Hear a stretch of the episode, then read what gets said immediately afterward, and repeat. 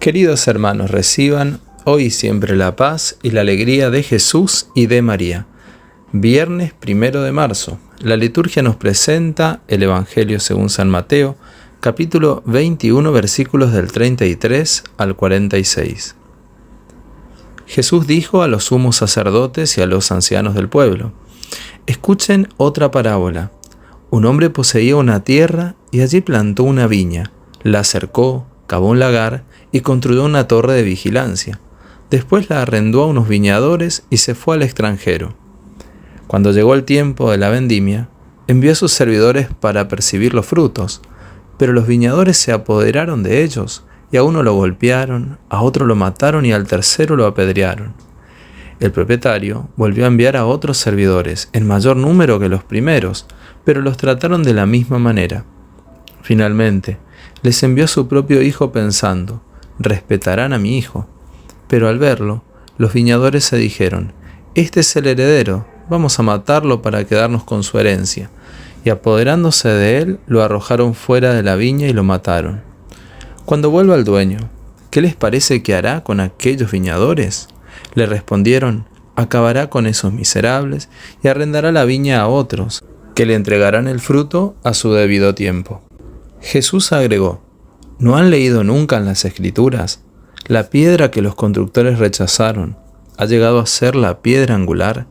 Esta es la obra del Señor admirable a nuestros ojos. El que caiga sobre esta piedra quedará destrozado, y aquel sobre quien ella caiga será aplastado. Por eso les digo que el reino de Dios les será quitado a ustedes para ser entregado a un pueblo que le hará producir sus frutos. Los sumos sacerdotes y los fariseos, al oír estas palabras, comprendieron que se refería a ellos. Entonces buscaron el modo de detenerlo, pero temían a la multitud que lo consideraba un profeta. Palabra del Señor, gloria a ti, Señor Jesús. Los viñadores asesinos reflejan tantas historias humanas de fracasos, traiciones y dolor. Y también reflejan algunos momentos de nuestra historia personal. En el camino de todo ser humano se hacen presentes los fracasos, que en ocasiones lo son solo en apariencia. De hecho, la cruz al principio parecía el mayor fracaso, pero precisamente en el Calvario venció el amor y el poder divino, pues Jesús no se quedó ni en la cruz ni en el sepulcro, sino que resucitó.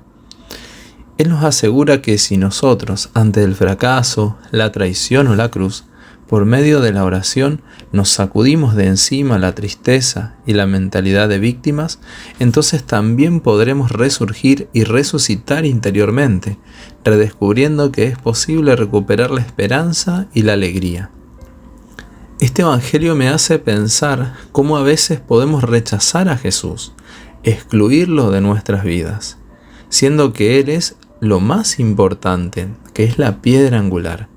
Y es triste una vida sin Jesús. Es más, sin Él todo se cae, se desborona. Para entender un poco más, quisiera compartir contigo el concepto de piedra angular o piedra base. Y este se deriva de la primera piedra en la construcción de una base de una cimentación de albañilería importante, ya que todas las otras piedras se establecerán en referencia a esta piedra lo que determina la posición de toda la estructura. Y también se refiere en una edificación a la piedra que usualmente es de gran tamaño y que se colocaba en una esquina para darle rigidez al sostener o unir dos grandes lienzos de muro. Justamente el Evangelio de hoy Jesús nos dice o hace mención sobre la piedra angular, pero deja ver que Él es la piedra angular. Si Él es la piedra, en Él debemos edificar toda nuestra vida. En Él debemos sostenernos y apoyarnos. Así, nuestra estructura nunca caerá, sino que se mantendrá firme a pesar de las dificultades que puedan venir. Te invito a que en este momento hagamos juntos una oración. Señor Jesús, te necesito. Te alabo, te bendigo, Señor. Hoy te doy gracias por el don de la vida y gracias también por morir en la cruz por mí, por mis pecados. Señor, te alabo y te bendigo por la familia. Te alabo y te bendigo por este tiempo de camino cuaresmal. Hoy Señor también quiero pedirte perdón por mis pecados y quiero recibirte como mi Señor y Salvador. Te doy gracias Señor porque tú ya me has regalado la vida eterna. Deseo cambiar y vivir una nueva vida contigo, siguiéndote como mi Señor y Salvador. Por eso, amado Jesús, en este momento me acerco a ti con humildad y sinceridad en mi corazón.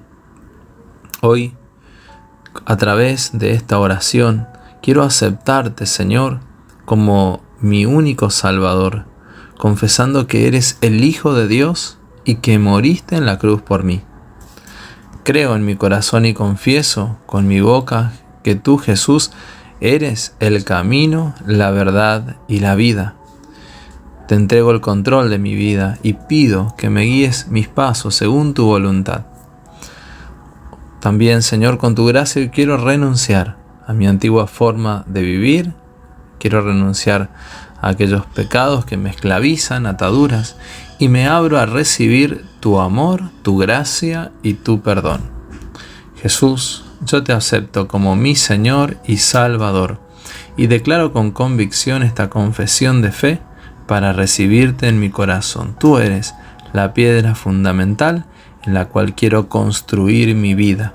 Que tu Espíritu Santo habita en mí y me transforme desde adentro hacia afuera. Gracias Señor por tu sacrificio y amor incondicional. Amén. María, Madre del Salvador, ruega por nosotros. El Señor esté contigo, y la bendición de Dios Todopoderoso del Padre, del Hijo y del Espíritu Santo descienda sobre ti y te acompañe siempre. Amén. Muy bien, queridos hermanos, que tengan un muy feliz y bendecido día que el Señor los siga abrazando en su amor, en su misericordia. Y atención, que ya mañana, sábado 2 de marzo, tendremos nuestra tarde de desierto cuaresmal. Así que no te lo pierdas, ahí tenés la información de, para saber cómo inscribirte, para poder realizar con nosotros esta tarde de preparación también para la Semana Santa, para seguir caminando este, este recorrido que nos presenta el Señor. Gracias por compartir estas reflexiones, también por unirte en oración. Gracias por tu oración también. Yo rezo por ti, rezamos por tus intenciones. Querido hermano, querida hermana, será hasta mañana si Dios quiere.